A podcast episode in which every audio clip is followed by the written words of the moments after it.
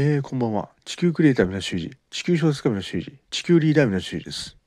あの、本日はですね、あの、ちょっと夜遅いんですが、とりあえずあの、アウトプットしておこうと思って、あの、今日はガンジー自伝、マートマガンジー著をやりたいと思います。あの、まあ、ガンジー、マートマガンジーはその、インド独立の父、インド革命の父ですけどね。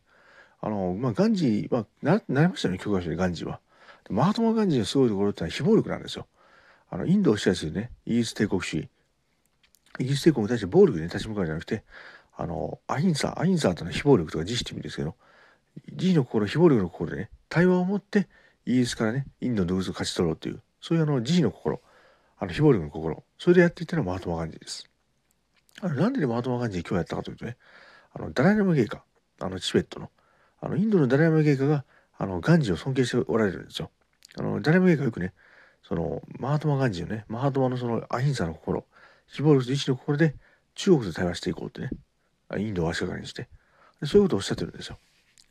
その、ガンジーの慈悲の心、非暴力の心、あの、争わない心、そういうのをダライラマ猊下がね、あの、マートマガンジーのね、まあ、後継者って変ですけどね、マートマガンジーの後継者としてね、ダライラマ猊下はその、70年以上おっしゃってるというね、そこが一つの取っかかりなんですよ。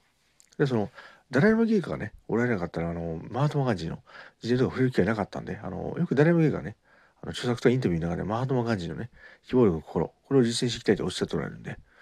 まあそういうことですね。でですね、あのまあ、ガンジー、マハトマガンジー自体はその、